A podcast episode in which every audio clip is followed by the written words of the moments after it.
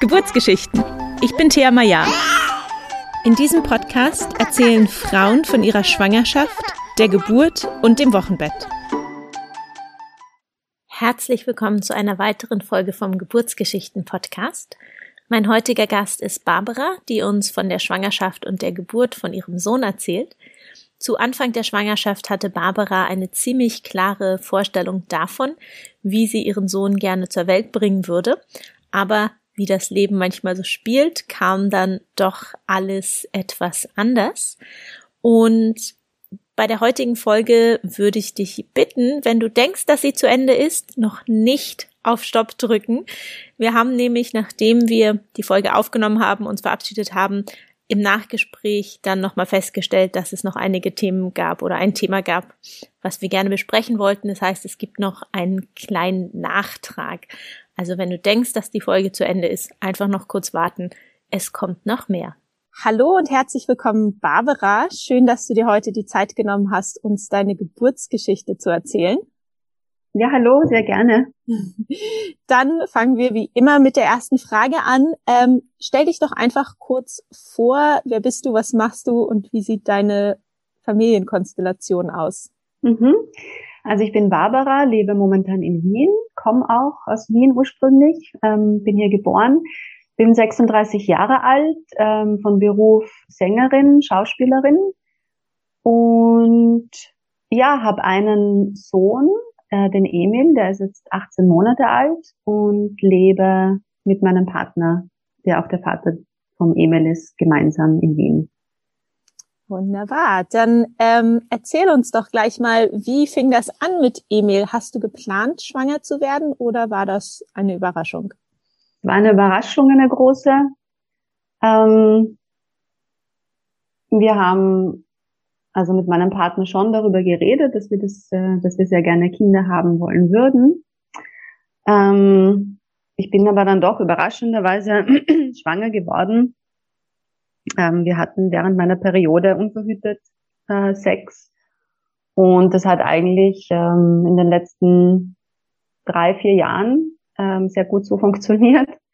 Und ja, bei dem einen Mal dann halt nichts. Und ja, was noch hinzugekommen ist, ähm, ich wusste leider nicht, wer der Vater ist zu Beginn. Ähm, ich hatte einen One-Night-Stand äh, mit meinem Ex-Freund und ähm, ja, er wäre, also er hätte auch in Frage kommen können.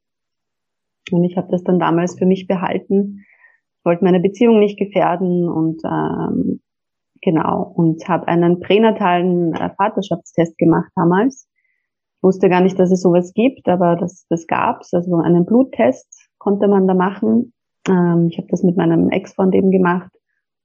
Und es war eine ja sehr harte, spannende Zeit äh, mit vielen Fragen und ich habe dann sehr lange darauf gewartet aufs Ergebnis, weil es wurde eingeschickt nach China und war irgendwie hochkomplex. Da wurde dann die DNA geprüft und ähm, ja, also es hat sich dann herausgestellt, dass mein Ex-Freund Gott sei Dank nicht der Vater war und ähm, eben mein Freund. Und ja, habe das aber für mich behalten bis drei Monate nach der Geburt. Da haben wir dann darüber geredet. Und ja, es war nicht einfach, aber mir war klar, ich will das Kind auf jeden Fall behalten. Ganz egal von, von welchem Mann es ist. Und ja, genau. War ziemlich, ziemlich heftig der Anfang. Das kann ich mir vorstellen, sehr turbulente ja. Zeit. Aber schön, dass du das mit deinem Partner dann im Nachhinein ja. klären konntest und ja. ihr weiterhin zusammen seid. Ja, genau. Ja. Hattest du denn, ähm, oder wie hast du denn gemerkt, dass du schwanger bist? Hattest du frühe Schwangerschaftsanzeichen? Nein, gar nicht. Ich habe einfach meine Periode nicht bekommen, also ganz klassisch. Und habe dann einen Schwangerschaftstest gemacht und ja, der war dann positiv. Ich war damals schon in der sechsten Woche, mm, aber ich habe es nicht gemerkt oder nicht gespürt. Okay, und wie ging es dann für dich weiter? Also du hast quasi dann am Anfang auch deinem Partner noch nicht gesagt, dass du schwanger bist? Genau, also ich habe noch abgewartet, bis das Ergebnis da war. Und das war auch eine schwierige Zeit, weil ich wollte keinen Alkohol trinken und ich habe auch geraucht und wollte nicht rauchen. Und ja, das habe ich für mich behalten und das war sehr anstrengend, auch weil Weihnachtszeit gerade war und natürlich die, die Märkte waren offen und ähm, Punsch, Glühwein und so. Und ja, es war schwierig, das dann zu begründen, warum ich denn jetzt nichts trinke.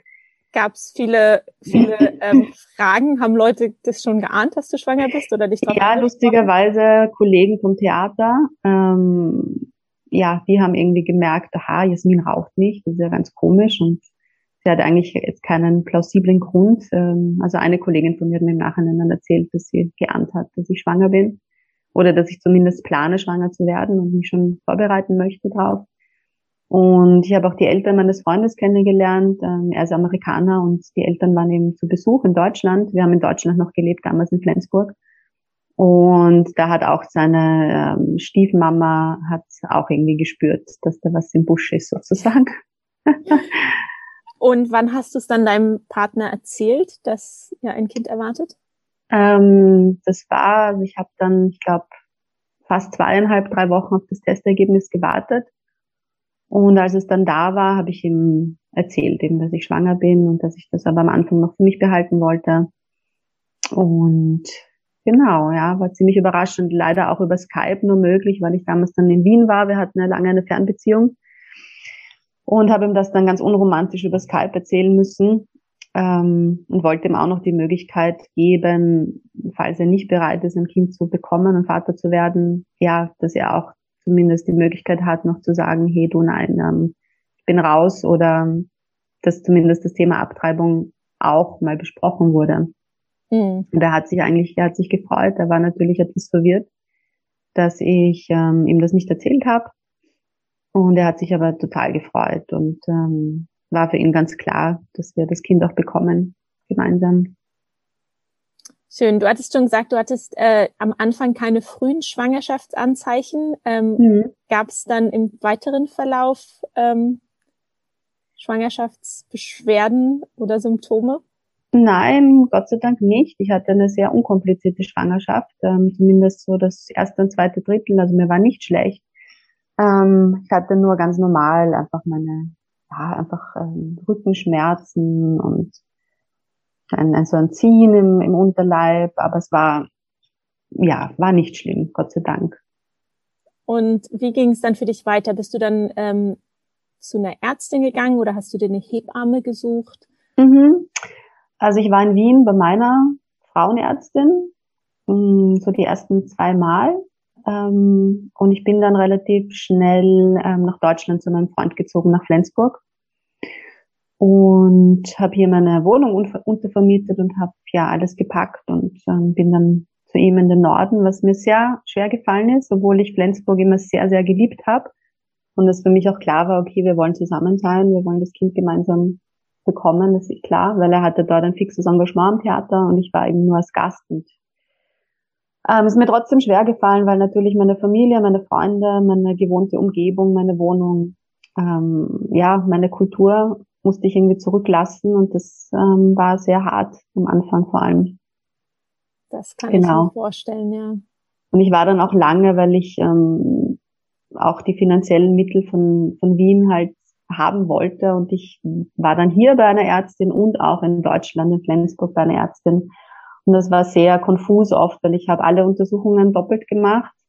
Und ich war eigentlich eh kein Fan von diesen Pflichtuntersuchungen. Ähm, ich wollte eigentlich so wenig wie möglich äh, Ultraschalltermine haben.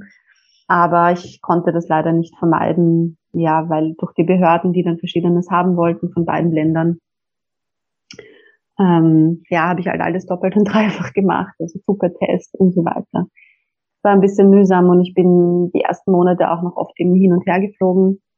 Ähm, eben auch wegen der Versicherung, musste einiges klären und habe mich dann, ich glaube, ich war im sechsten Monat, habe ich meinen letzten Auftritt hier gehabt mit meiner Band. Ähm, und dann bin ich ganz nach Deutschland gezogen.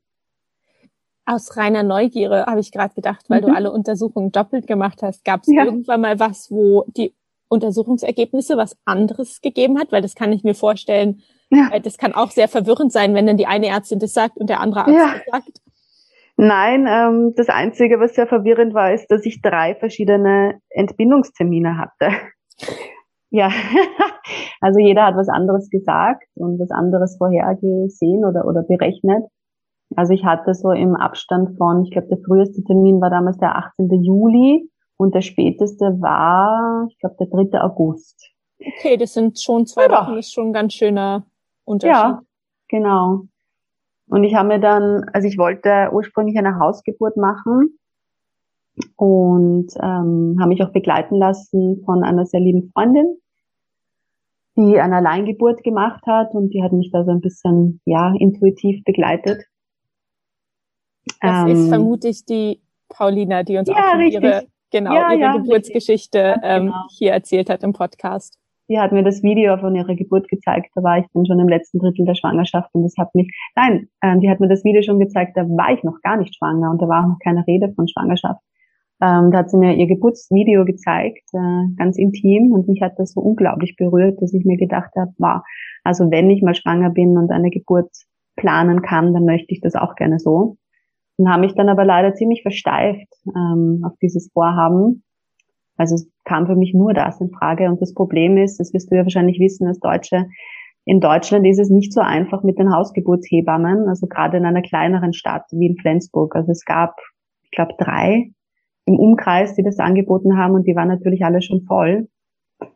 Und dann habe ich mir ganz viele Kliniken angeschaut im Umkreis. Ich wollte auf keinen Fall in Flensburg direkt entbinden, weil da gab es nur die Diako.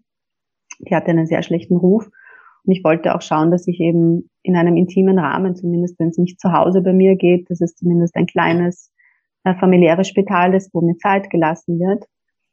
Und ich habe dann eine Klinik gefunden in Eckernförde, die mir zugesagt hat. Habe dann auch eine Hebamme mir ausgesucht von der Homepage Lustigerweise hat die in Wien ihre Ausbildung gemacht und hat lange hier gelebt. Das war irgendwie ganz cool, diese Verbindung. Und ja, mit der habe ich mich dann eben öfter getroffen und wir haben das geplant, dass wir in Eckernförde mit ihr gemeinsam entbinden.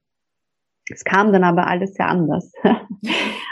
Okay, aber vielleicht ja. ähm, bei dem Thema auch Geburtsvorbereitung und Hebammenfindung, mhm. wie, wie hast du dich denn sonst noch oder auch mit deinem Partner auf die Geburt vorbereitet? Außer mit dem Video von Paulina. Ja, also wir haben, ich habe einen Geburtsvorbereitungskurs ähm, gemacht mit der Hebamme in Eckernförde. Da war Chris zweimal dabei. Das hat uns so ein bisschen geholfen, dass wir so die Hard Facts, Facts hatten. Aber ähm, was sehr, sehr schön war, wir haben ein ähm, Paulinas Schwester, die Maya, das kann ich wärmstens empfehlen, die macht eine Art Geburtsvorbereitung im Wasser ähm, wo sie dich anleitet, mit dem Partner gemeinsam Übungen macht mit dir. Es ist so ein Floating. Sie nimmt dich dann auch in die Arme. Also du hast das Gefühl, du bist total im Urvertrauen drinnen durch das Wasser. Ich war damals, äh, ich glaube, im fünften Monat schwanger. Und ich habe ähm, gemerkt, wie ich sie total zu mir finde. Und auch der Bauch war nach dieser Session, die hat zwei Stunden gedauert, war der doppelt so groß. Also es hat sich so geöffnet innerlich und sie hat dann auch ein bisschen Haptonomie gemacht. Ähm, das heißt, sie hat ihre Hände genommen und ähm, Platz geschafft ähm, für den Kleinen im Bauch. Also es war ein sehr, sehr schönes, intimes Erlebnis und ich habe dann auch geträumt von einer Wassergeburt anschließend, dass ich das sehr gerne machen wollen würde. Da hätte ich mich sehr wohl gefühlt. Also das ist etwas, das kann ich jeder Frau wärmstens empfehlen. Sie ist in Düsseldorf zu Hause und das ist sowas, sowas Schönes. Das kann man auch ähm, nach traumatischen Geburtserlebnissen anschließend machen. Mit dem Kind auch, mit dem Baby gemeinsam. Das haben wir noch vor. Dann geht man nochmal in diesen Pool und ähm, ja, taucht nochmal so ein. Das ist echt, das war sehr, sehr, sehr, sehr schön. Ja, es klingt sehr. Kann ich gerne einen Link oder so dir schicken, dass die anderen Frauen vielleicht sich das auch anschauen können. Sehr gerne, das verlinke ich gerne nochmal. Das ist schon mhm. in der äh, Folge mit Paulina, ist die ah, ja. auch schon verlinkt, aber wir können es hier gerne ah, ja. nochmal teilen. Ja, ähm, fein.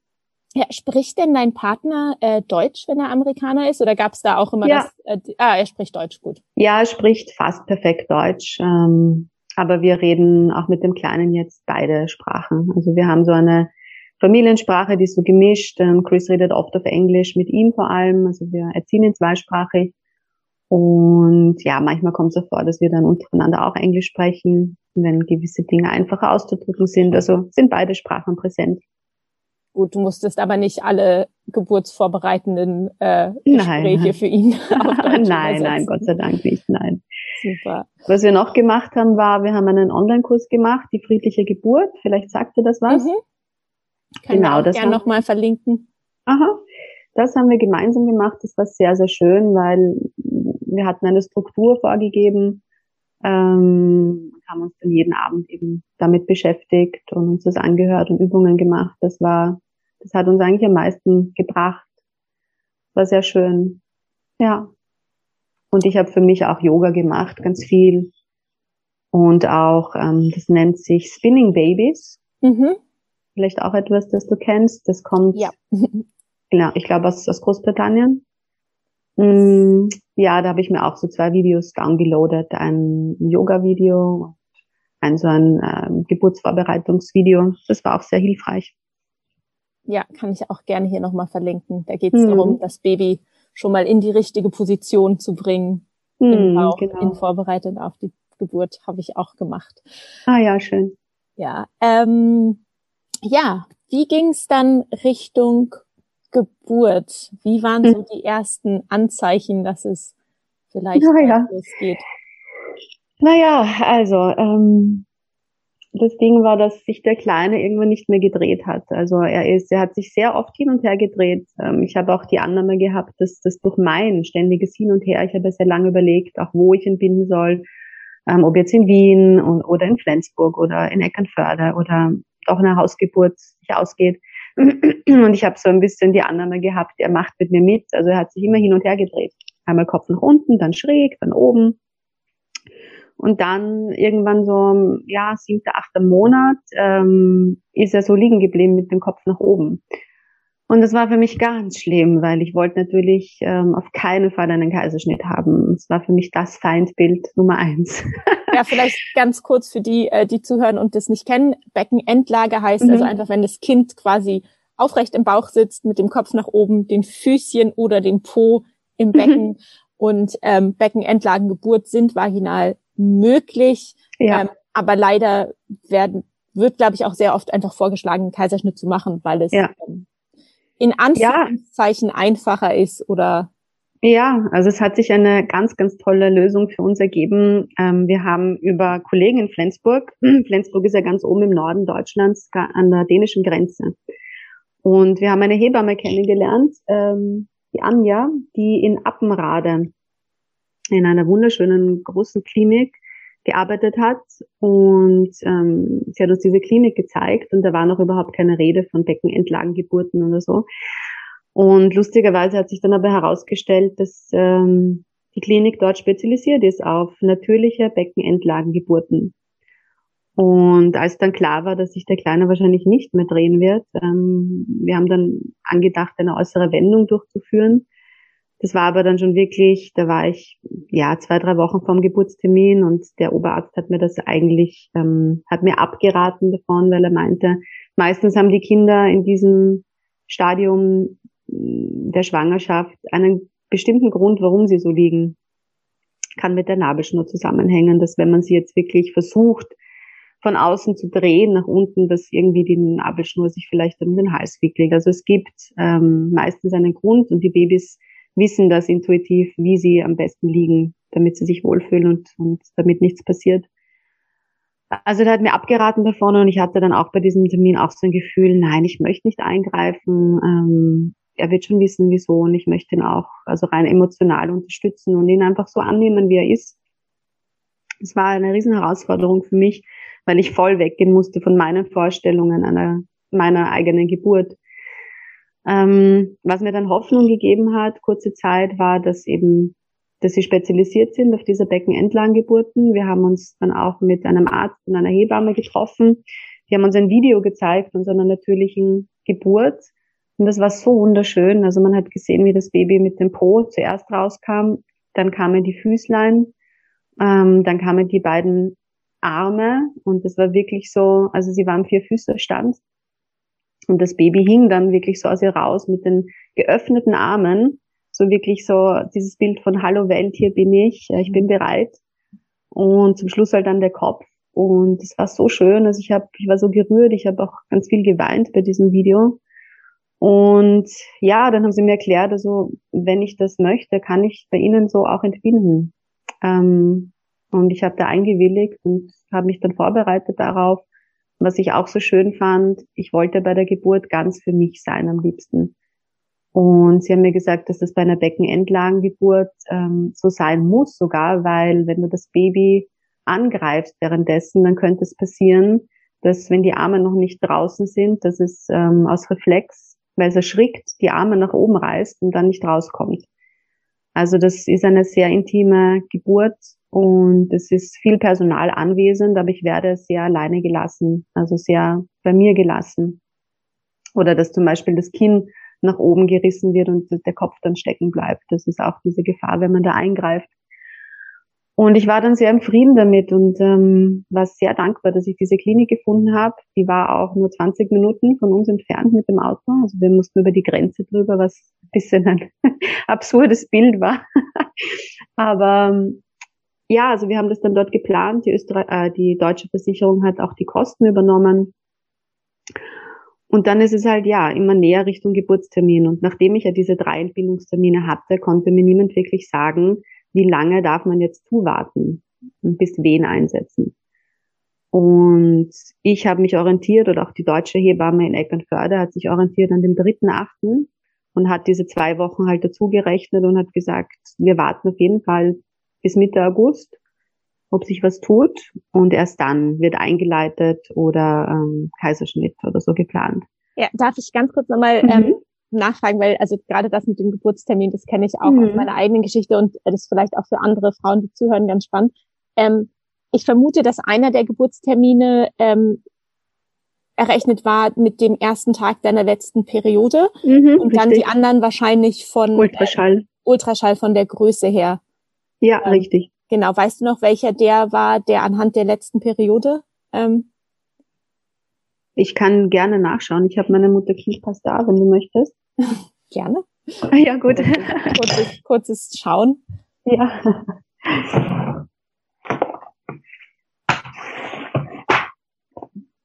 So. Genau, in Österreich ist es der Mutter-Kind-Pass. In Deutschland ist es, glaube ich, nur der Mutterpass. Mhm. Die unterschiedlichen Bezeichnungen. Genau. Ähm, ja, genau, errechnete Geburtstermin. Ich muss auch dazu sagen, ich wusste nicht genau, wann der letzte Tag meiner oder der erste oder der letzte, also wann meine Periode mhm. genau war, wusste ich nicht mehr ganz genau. Das muss man auch bedenken. Hier steht errechneter Geburtstermin der 3.8.2019 und Geburtstermin laut Ultraschall der 25.7.19. Und sie haben dann aber auch noch diesen 18. bei einer weiteren Untersuchungen haben sie den auch noch hinzugefügt. Kann natürlich auch sein, dass es ein Fehler war, hat mir meine Frauenärztin gesagt, dass sie da nur ähm, sich verschaut hat. Ja. Aber ich hatte halt diese drei Geburtstermine. Ja. Genau, und, und die Hebamme hat, auf jeden Fall gesagt, ihr wartet auf jeden Fall bis zum 3.8. Ja. plus die zwei Wochen. Genau, richtig. Genau. Also es wurde dann auch im deutschen Pass so eingetragen mit dem 3.8. Und ja, hat mich aber wahnsinnig gestresst, weil die Ärzte in Dänemark haben gesagt, ja, sie wollen nicht so lange warten, weil, also wenn das Kind halt auch so liegt und so und ähm, ja, sie dürfen nicht einleiten, nämlich bei einer Beckenendlagengeburt, also das muss von alleine losgehen, weil es könnte sein, dass dann der, du darfst ja nicht eingreifen in den normalen Geburtsverlauf bei einer Beckenendlagengeburt, ähm, du darfst das nicht beschleunigen künstlich, weil sonst könnte irgendwas passieren, also es muss diese Zeit gegeben werden, dass das alles so sein soll, wie es natürlich ist, was mir auch sehr sympathisch war. Ja. Wir haben zwar dran gearbeitet auch, also ähm, sie haben sich erkundigt, sie hätten das eigentlich gerne, dass ähm, so eine Geburt auch eingeleitet werden kann, weil man einfach einen Kaiserschnitt vermeiden könnte mit so einer Einleitung. Aber das ist noch nicht ähm, durchgesetzt, äh, rein rechtlich gesehen. Ähm, genau, ähm, was wollte ich sagen? ja, also es war dann immer näher dran und ich war dann beim Oberarzt. Ähm, das war dann meine letzte Woche eigentlich vor Geburtstermin, vor dem dritten Achten. Und da haben mir die Ärzte schon wirklich ans Herz gelegt, ähm, eigentlich einen Kaiserschnitt zu machen. Und ich so, nein, nein, und ich will nicht und ich möchte ja, bin ja deshalb hier, um so eine natürliche Beckenendlagengeburt zu erfahren. Und dann haben sie mir halt gesagt, dass es rechtlich gesehen äh, möglich ist. Äh, also ich darf natürlich, ich habe das, ja, ich darf natürlich machen, was ich möchte und ich kann so lange warten, wie ich, wie ich will. Aber rechtlich gesehen dürfen sich die Ärzte aber einem gewissen Datum, wo sie halt finden, das ist zu, so, zu hohes Risiko, dass etwas passiert, dürfen sie sich zurückziehen. Also die Hebammen helfen schon bei der Geburt dann, aber die Ärzte können sich aus der Verantwortung selber nehmen. Und als ich dann das gehört habe, war das dann doch eine Nummer zu groß für mich beim ersten Kind. Also und sie haben dann halt auch gesagt, es ist, ähm, es gibt halt schon noch Totgeburten auch im Mutterleib, wenn man zu lange wartet. Und sie würden mir das wirklich nicht empfehlen. Und dann hatte ich ein sehr gutes Gespräch mit der Oberärztin dort. Das ist ja auch sehr lustig. In Dänemark ähm, werden die Ärzte ja nur beim Vornamen genannt. Und die Oberärztin hat Kiki geheißen. Das fand ich irgendwie sehr sympathisch. Also nicht so wie in Wien Dr. Primarius, Oberarzt und so. Und mit dieser Kiki habe ich dann telefoniert und die hat das dann aufgeklärt für mich mit diesen mysteriösen drei Geburtsterminen. Und sie hat gesagt, sie hat sich jetzt alles nochmal in Ruhe angeschaut und sie ist zurückgegangen zum ersten Frauenarzttermin, den ich hatte. Und sie hat berechnet, dass es eigentlich nur ähm, der mittlere Geburtstermin sein kann, also dieser 19. oder 18. Juli, weil ähm, sonst hätte man beim ersten Ultraschalltermin keine Herztöne gehört. Und die habe ich aber gehört, das war auch so eingetragen und deshalb hat sie gesagt, bist du jetzt eigentlich, da war das war schon der achte, achte, glaube ich, oder siebte, achte, Oh je, wir müssen kurz unterbrechen leider, weil es Leute dann mal nicht so. Kein Problem. Gut. So, da hatten wir eine kleine Unterbrechung. Die Post kam. Wir waren stehen geblieben, dass die Oberärztin Kiki festgestellt hatte, es könnte nur der mittlere Geburtstermin sein, weil du auch schon die Herztöne gehört hattest. Mhm, genau. Beim ersten Ultraschall. Genau. Und dann hat sie mir eben empfohlen, ähm, eigentlich am nächsten Tag einen Kaiserschnitt durchzuführen weil sie meinte, es ist jetzt drei Wochen schon drüber übertragen und sie, sie dürfen nicht mehr länger warten und soll man das gut überlegen, ob ich das wirklich äh, verantworten möchte, wenn dann was passiert. Ich war zwar jeden Tag dort und habe Fruchtwasser gecheckt und es war alles noch in Ordnung, aber es ist mir dann auch irgendwie ähm, ja mulmig geworden und ich hatte dann endlich einen, diese Antwort, ähm, wo ich ungefähr bin in der Schwangerschaft und die hat mich sehr beruhigt und ähm, war sehr professionell dann auch und dann hatte ich eine Ruhe in mir und habe sie gebeten, ich so, gut, ich stimme dem zu, wir machen einen Kaiserschnitt, aber ich brauche bitte noch einen Tag, wo ich mich vorbereiten kann auf diesen Kaiserschnitt, weil ich habe neun Monate lang nichts anderes gemacht als Hypnobirthing und mich aufs natürliche Gebären vorbereitet und ich brauche das, ähm, die Vorbereitung. Und sie so, ja, ist in Ordnung. Ähm, am Donnerstag habe ich mit ihr telefoniert und Samstag hatte ich dann meinen Termin um neun Uhr in der Früh und habe mich dann am Freitag auch nochmal mit Hilfe der friedlichen Geburt, da gibt es ja eine Folge, wo man sich vorbereiten kann auf einen geplanten Kaiserschnitt. Und ich habe mich den ganzen Tag dann damit auseinandergesetzt. Ich hatte so ein bisschen Hoffnung, dass er sich vielleicht auch noch meldet und Wehen kommen. Habe auch Bäder noch genommen und alle möglichen Tees getrunken, die vielleicht Wehen auslösend sein könnten. Aber er hat nichts gemacht. Er saß da wie ein Buddha drinnen und hat gesagt, ja, okay, wenn ihr wollt, dann komme ich jetzt, aber ich werde nichts machen. ja, genau. Am Samstag in der Früh, am 10.8.2019 war es dann soweit. Wie war die Nacht davor? Konntest du schlafen? Naja, ich war schon sehr aufgeregt. Also auf der anderen Seite war ich sehr beruhigt, dass es jetzt ja losgeht und ich war sehr aufgeregt, freudig, dass ich ihn bald kennenlerne.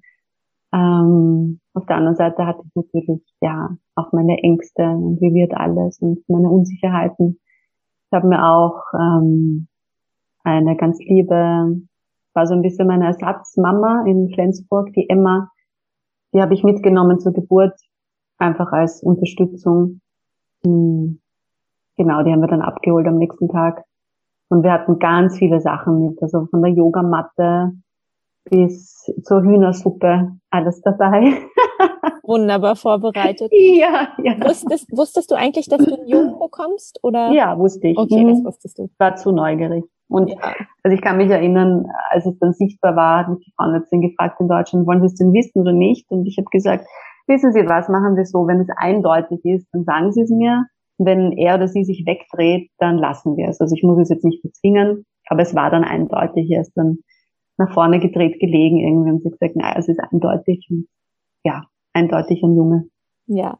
Und mhm. äh, wie war es dann? Ihr seid im Krankenhaus angekommen, wurde da erstmal ja. aufgenommen, vermute ich. Mhm. Es war ganz friedlich, weil es war kein Kundenverkehr dort am Samstag. Ähm, also es war nichts los, es war eine irrsinnige Ruhe. Ähm, es hat so leicht geregnet auch, genau. Und dann sind wir aufgenommen worden. Dann hat die Hebamme nochmal geschaut. Ja, ähm, wo sitzt er ungefähr, ähm, die, die Position auch ungefähr eben den Ärzten weiterleiten konnte. hat mir dann einen Katheter gelegt, hat mir alles erklärt.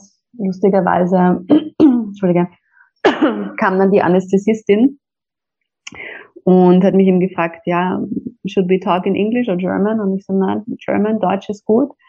Und dann hat sie gesagt, ja, woher bist du denn? Ich sie aus Wien. Und sie so, na, gibt schon nicht, ich bin aus Innsbruck, aus Tirol. Es war so lustig, in Dänemark eine Österreicherin als Anästhesistin zu treffen. Es war sehr schön und herzerwärmend, weil klar, Heimatgefühl, Heimatgefühle. Genau, und die hat mir dann alles erklärt, wie das ablaufen wird. Und ähm, mit der PDA auch. Ja, und dann ging das so langsam dann los. Also ich glaube, um elf bin ich langsam dann in den OP gekommen. Natürlich eine irrsinnige Action. Ähm, ich habe mich zwar gut vorbereitet darauf. Ich wollte ganz bewusst bei mir bleiben. Ich wollte auch alles mitbekommen. Und ich wollte auch gern, dass mir alles erzählt wird. Gerne ist dann auch gefragt, möchtest du, dass ich dir die Schritte erzähle? Ich sehe ja bitte unbedingt. Ich möchte das schon so gut wie möglich live erleben. Ähm, aber in dem Moment, dass die PDA dann gelegt wurde, ähm, das war nicht schlimm, eigentlich vom Schmerz. es war sogar sehr angenehm, das Gefühl nachher, dass ich irgendwie gemerkt habe, so jetzt geht's los, jetzt kann ich abgeben. Weil unten, ich bin generell von meiner Persönlichkeit jemand, ich möchte sehr gerne manchmal kontrollieren und so die Kontrolle haben und die Selbstbestimmtheit und ich möchte nicht gerne abgeben. Und in dem Moment, als die PDA dann aber in die Beine dann so gedrungen ist, habe ich festgestellt, okay, jetzt kann ich nicht anders, ich muss jetzt abgeben. Ähm, es war aber sehr wohlig warm, sehr angenehm. Und es war lustigerweise ein komplett, komplettes Frauenteam im OP. Das fand ich auch irgendwie schön. Lauter Frauen. Ja, Chris war eben auch ganz nah bei mir. Und ich dachte eigentlich, dass ich bei einer natürlichen Geburt oder vaginalen Geburt, dass ich da sehr für mich sein möchte. Und beim Kaiserschnitt war es aber so, dass ich ihn ganz nah bei mir haben wollte. Also wir waren wirklich so Nase an Nase die meiste Zeit. Er hat meine Hand gehalten war sehr intim und sehr schön. Ähm, und ich habe natürlich nichts gefühlt, aber ich habe sehr wohl alles wahrgenommen und gespürt auch, also das Ruckeln. Und ähm, war ein sehr komisches Gefühl natürlich. Und ich habe dann auch gemerkt, als er draußen war, es ging alles sehr schnell, also um 11.48 Uhr ist die offizielle Geburtszeit. Und dann kam er raus und ich habe nur gehört, ich habe natürlich auf einen Schrei gewartet, wie man das aus Filmen kennt oder so. Und dann habe ich nur gehört, so ein, so ein leichtes Hüsteln. und dann war er schon da. Und ich habe ja unbedingt gewollt, dass er mir sehr schnell auf die Brust gelegt wird, dass ich halt auch dann stillen kann. Und das haben sie mir auch gewährt. Sie haben mir natürlich ein bisschen gewaschen. Und Chris durfte die Nabelschnur durchtrennen. Das war sehr schön. Und dann wurde er mir gezeigt und er war ganz grantig mir schon gedacht, ui, ein kranziger Wiener wurde geboren, oh je. Aber dann haben sie mir auf die Brust gelegt und er ist dann gleich zu, zu mir und hat gleich diese, ähm, diese Fisch, äh, ähm, den Mund irgendwie so gemacht, so nach Nahrung geschnappt. Ja. Also er war schon auch sehr ähm, runzelig, weil er so lange im Übertragen war und sehr hungrig. Und ähm, ja, dann ging es halt los war aber sehr schön, sie haben mich dann gleich in mein Zimmer geschoben und das Gute an dem dänischen System ist dort ist es selbstverständlich, dass der Mann, der Vater vom Kind, äh, im Spital bleiben darf, fünf Tage lang übernachten darf im gleichen Zimmer. Wir haben ein Familienzimmer bekommen und ähm, er musste essen und so weiter zahlen für sich, aber er durfte die ganze Zeit da sein. Das war sehr schön. Und dann wart ihr fünf Tage lang im Krankenhaus und ja. war dann die Zeit danach zu Hause? Ähm, also ich war schon froh, dass ich wieder zu Hause war, aber wir haben im dritten Stock ohne Lift gewohnt und ich, die wollten mich, glaube ich, schon am dritten Tag ähm, bitten zu gehen. Und ich hatte aber solche Schmerzen von einem Kaiserschnitt, dass ich äh, ersucht habe, noch etwas länger zu bleiben. Und dann haben sie mir noch zwei Nächte gewährt. Und eine Kollegin hat uns unterstützt und hat mir dann geholfen beim Treppenaufstieg, weil in Flensburg, das war so ein ganz altes ehemaliges Fischerhaus mit wirklich so steilen Treppen, wie man es aus Holland vielleicht kennt. Ähm, also ich war sehr langsam unterwegs, aber es war sehr schön, dann zu Hause zu sein. Ich habe viel geschlafen und ja, mich verwöhnen lassen, so gut es ging. Das Stillen hat Gott sei Dank funktioniert. Es war am Anfang ein bisschen schwierig im Spital und sie haben auch ähm, zugefüttert, aber sie haben das sehr intelligent gelöst. Sie haben einen Schlauch genommen den haben sie an die Brustwarze geführt, dass er halt, ja, von der Brust schon glaubt zu trinken. Aber die Milch kam eben aus dem Schlauch am Anfang. Und es hat höllisch ja. wehgetan. Ja. Aber es ist dann, ja, der Milchanschuss kommt ja meistens beim Kaiserschnitt etwas später, das kann ich bestätigen. Und ich glaube, am dritten Tag, dritten, vierten Tag oder so hatte ich dann erst Milchanschuss und habe mich sehr gefreut darüber. Ja. Und wie genau. verlief die, die Heilung von der Narbe? Du hast gesagt, du hattest am Anfang sehr dolle Schmerzen. Ja.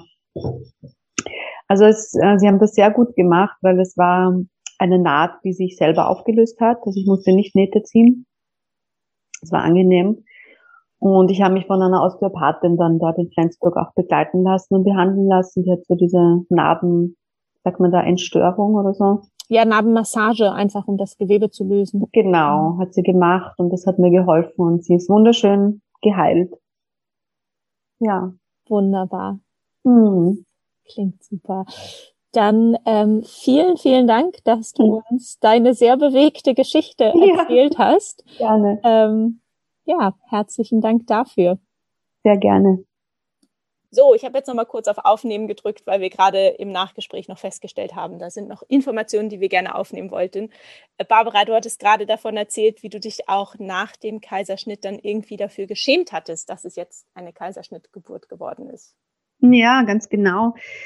Ich habe vorhin eben zu dir schon gesagt, es war es war wie so ein Projekt mit der natürlichen Geburt und ich habe ja ich habe mich so versteift darauf. Ich habe nur diese Literatur gelesen und auch in dieser Literatur kommt einfach vor, ähm, ja, ja, kein Kaiserschnitt und das ist das Schlechteste. Also so vom, vom Vibe kam das immer so rüber, das ist das Schlechteste ein Kaiserschnitt und es wird zu oft, zu früh ein Kaiserschnitt gemacht und das kann natürlich sein, aber es gibt erstens genug Frauen, die ähm, entscheiden sich vielleicht für einen Kaiserschnitt und das hat ja auch viel mit Emanzipation und mit Selbstbestimmtheit zu tun. Ich darf entscheiden, wie ich mein Kind gebären möchte und es ist keine Form der Schwäche oder es ist ja, ich glaube auch an so kollektives Bewusstsein und ich glaube, dass gerade in der heutigen Zeit, wo auch viel wieder so zurück zum Ursprung gedacht wird, was ich total unterstütze und schön finde, aber man darf nicht vergessen, ähm, es ist, man muss sich nicht schämen für einen Kaiserschnitt, weil es hat einen Grund und Gott sei Dank, ich habe gelesen, ähm, früher haben sie Kaiserschnitte gemacht, da haben sie dich wirklich ähm, der Länge nach aufgeschnitten und da sind die Frauen auch reihenweise gestorben daran weil sie das nicht wussten, dass das anders auch möglich ist. Und dann wurde Der Länge nach ganz kurz vom Bauchnabel runter bis zum Schambein ungefähr. Nur für die, ja. denen das vielleicht ja. äh, nicht bekannt ist. Und heutzutage wird quergeschnitten von Hüftknochen ähm, mhm. zu Hüftknochen. Genau. genau. Also ich glaube, dass daher auch ähm, kollektiv gesehen diese Angst rührt, ähm, auch daran zu sterben, weil das ja doch ein Rieseneingriff ist. Aber die muss man heutzutage nicht mehr haben. Und ich möchte nur auch appellieren an alle Frauen, die das hören und vielleicht ähnliche Bedenken haben. Es ist überhaupt keine Schande, einen Kaiserschnitt durchführen zu lassen, weil Hauptsache das Kind ist gesund und die Mutter ist gesund nachher. Das ist wirklich das Allerwichtigste. Und ich würde wirklich jegliche Ansprüche auch bei einer zweiten Geburt vielleicht ablegen und einfach auch das Kind entscheiden lassen, wie es kommen möchte. Und aus meiner eigenen Erfahrung und Geschichte weiß ich, ein Kaiserschnitt kann total schön und intim sein, auch mit dem Partner. Wir waren so innig, wir waren so nah beieinander, es war wunderschön. Ähm, und auch, ich meine, vom Schmerzpunkt her, natürlich hat man nachher große Schmerzen, aber bei einer natürlichen Geburt hast du vielleicht anderes und es reißt dir was oder keine Ahnung. Ähm, also das ist auch einer der Vorteile, die ich sehe. Ganz egal, ob es jetzt ähm, ähm, um Sexuelles vielleicht nach der Geburt geht oder Ästhetisches oder, oder emotional, wie auch immer man erspart sich natürlich auch einiges. Ähm, und ich glaube schon, dass viele Frauen vielleicht zu früh sich für einen Kaiserschnitt entscheiden, aus den falschen Gründen vielleicht. Ähm, aber für all jene, die so wie ich ähm, nur das eine Bild im Kopf hatten, das ist das Wahre und das Richtige, das ist ähm, ein Brainwash, der da auch stattfindet. Und das habe ich sehr stark erkannt und ja, wollte ich einfach sehr, wollte ich einfach kommunizieren hier. Super. Vielen Dank nochmal für dieses Gerne. nachgetragene Schlusswort. Ja. Wenn dir die heutige Folge gefallen hat und du etwas für dich mitnehmen konntest, würde ich mich sehr freuen, wenn du diese Folge und den Podcast mit anderen teilst oder bei deinem Podcast-Anbieter eine 5-Sterne-Bewertung für den Podcast abgibst. Vielen Dank.